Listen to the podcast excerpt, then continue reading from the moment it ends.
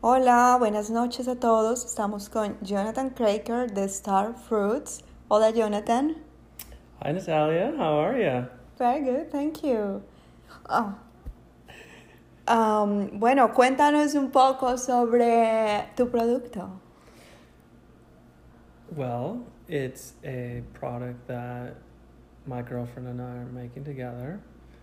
It has a lot of really cool ingredients, some organic, and we just did our first experiment tonight. It turned out really great. I'm happy with the final product.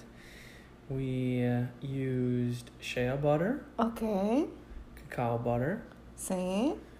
um, some essential lemon oil, Wow, fantástico. and uh, wax. Um, what do you call it? Beeswax? Sí, será de abeja en español. Oh, okay.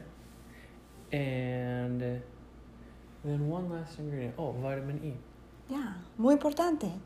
Vitamina E, por supuesto. If you say so. Ya, absolutamente. Bueno, eh, gracias. Eso es todo por esta noche. Nos vemos la próxima semana.